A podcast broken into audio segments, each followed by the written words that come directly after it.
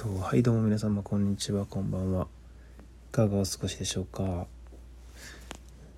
いや最近ですけどもちょっと前に話した昨日かな。一昨日かな。話したんですけど夜勤ね。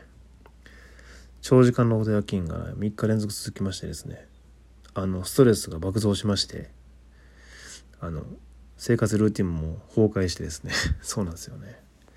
食べ過ぎて食べ過ぎるほどまあまあ食べ過ぎたんですよなんせ。食べるしかねえと思って。つってもなんかパスタとかねパスタめっちゃ安いんですよね。あの業務スーパーとか行くとね安くてそれと麺類をめちゃくちゃ食べてやけ食いで。3日間だけでしたけど一気にねお腹に肉ついたんですよね。危なーと思って。僕もね35歳なんでもう23日でもちょっと食べ過ぎたら一瞬でつきますね。脂肪というかなんというか。まあ努力でねコツコツコツコツねシックスパックもうすぐできてできるぞみたいな感じで順調に割れてきたんですけど腹筋も。いや改めてやっぱりまあうん努力の大切さというか積み上げるのは一瞬ですけどね。崩すのは一瞬崩すのも一瞬。なんか信頼みたいですね。信頼はできるのは一瞬だけど崩れるのも一瞬ですみたいなね名言がありましたよね。いやほんとちょっと気をつけようと思ってあの思いました。リバウンドですよね完全に。うーん。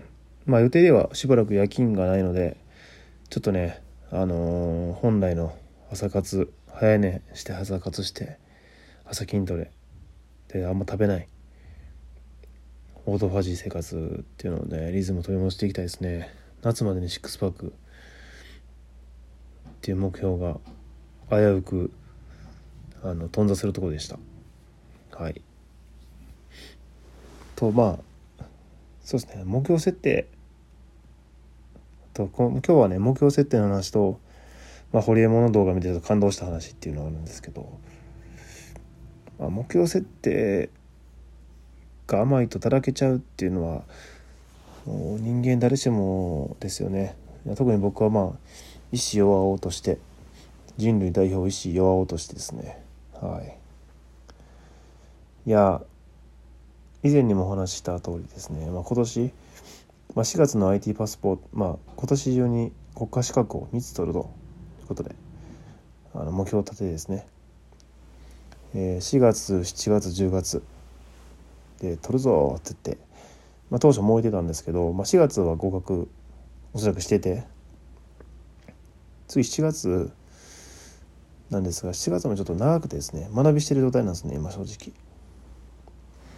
7月の方がそんなに難しい難しいけど難しくないような感じで10月が本番みたいな感じなんですけどちょっとうん勉強時間がちょっと間延びしてるというか毎日しても長すぎるというか何ていうかんですかね。状態であの甘えちゃってる？余裕ぶっこいちゃってる？はい。ですよね。かといって10月の基本情報技術者っていう試験も併用してややろうかっていう気持ちにもならずですね。10月まで、ね、5ヶ月以上5ヶ月ぐらいかありますし。でこんな風にしとったら落ちるんでしょうけどね。なんかだいぶモチベーションが上がら上がらなくて最近。うん。やっぱ期限が甘いんですかね。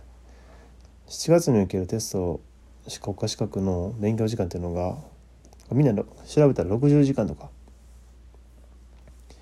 1ヶ月ぐらいなんですよね。平均的に。今からすると早すぎるんですよ。うん。っていうそういうなんか自分のね頭が悪いことを棚に上げてですねそういうことで余裕ぶっこいちゃうのもまあ人間なのかなと思ってするんですけどやっぱ締め切り効果とかがあった方がいいですね。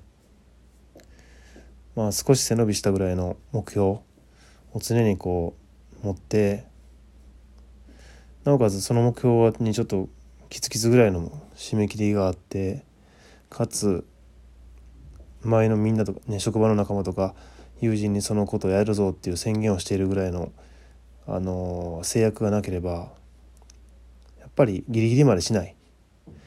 余裕持って時間がある分だらけちゃうみたいな感じですよね。いやもう来月から始めたらいいや本格的にはとか。ちょっとパラパラで見てればいいやみたいなね。良くないことが起こってるんですよ今。だからちょっとね余った分だけ時間ってだらけちゃうんで何か隙間にねあの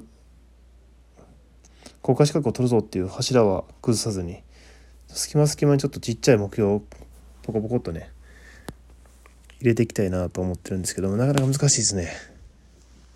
あんまり入れすぎてもねあのなんか病みそうで心が。何のために生きてるんだみたいなね。それも嫌ですしね。まあまあちょっとこれはぼちぼち考えようかなと。とまあさっきまあホリエモンさんの動画最近見てなかったんですけどちょっとまあまあ気が向いて見て見て見たんですけど努力をしないなんて意味わかんねえよみたいな動画なんですけどね。ホリエモンらしい。まあその中で面白かった話が、まあ、ライズアップコミットみたいなね。コミットします？っていう。ライズアップのあのスタッフを取る基準っていうのが技術力よりもその筋トレの技術とか知識とかよりもまずコミュニケーション能力を重視すると。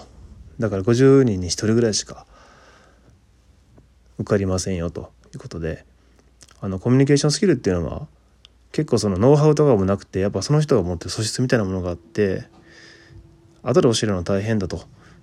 技術とかねそういうスキルっていうのはやっぱりどん賢かったらね頭良かったら結構身についたりするんですけど記憶力とかでやっぱそういう人間力みたいなものはやっぱりどうしても教えることが難しいのでライズアップではやっぱりまず人間コミュニケーションスキルがある人を取ると。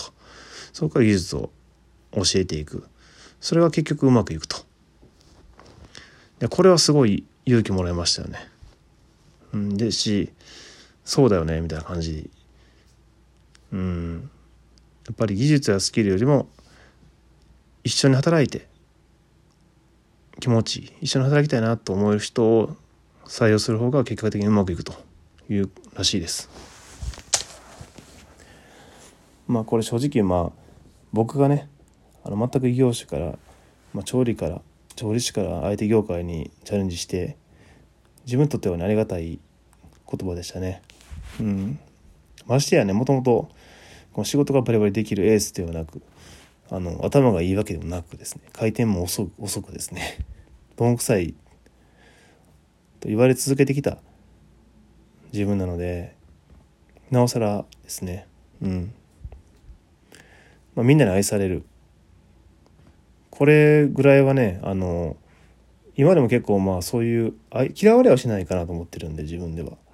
愛されキャラってあのプログラミングスクールの時でも言われてましたし今の会社でも結構そういう立ち位置そのあざとくとかじゃなくて自然にそうなってるのでなんかうんなるほどな。まあ自分の方向性としてはこっちなのかなと、まあ、無理にね今からねバリバリエース級みたいな感じはあのもう都市的にもね無理なんでみんながみんなそういうふうにいかなくてもいいかなと思ってますね。で以前も話したことがあるけど社長結構最近そういう社長に出会うことが多かったんですね。あの個人事業主ですかね。っていう方は必ずしもみんなバリバリではないんですね。頭が良くて手先器用で仕事が何で何でもできるみたいな人ではなかった。むしろ少なかったですね僕の場合では。やっぱりうんそれよりも人間性が豊かな人が多かったんですね。まあだから何でしょうね。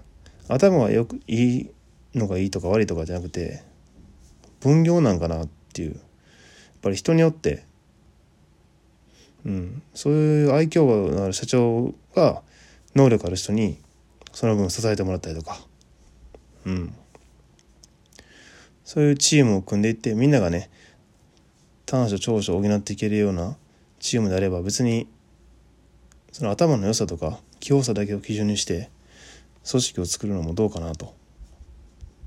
でしかもそういう基準自体が僕の中でも間違ってましたね。あのいろんな出会いを経てですね。自分の視野が狭かったなと。思いますね、うん、思い込んでただけで本当そう価値観がちょっと良くなかった。うん。結構そうですね。別にいいんですよね。そういう。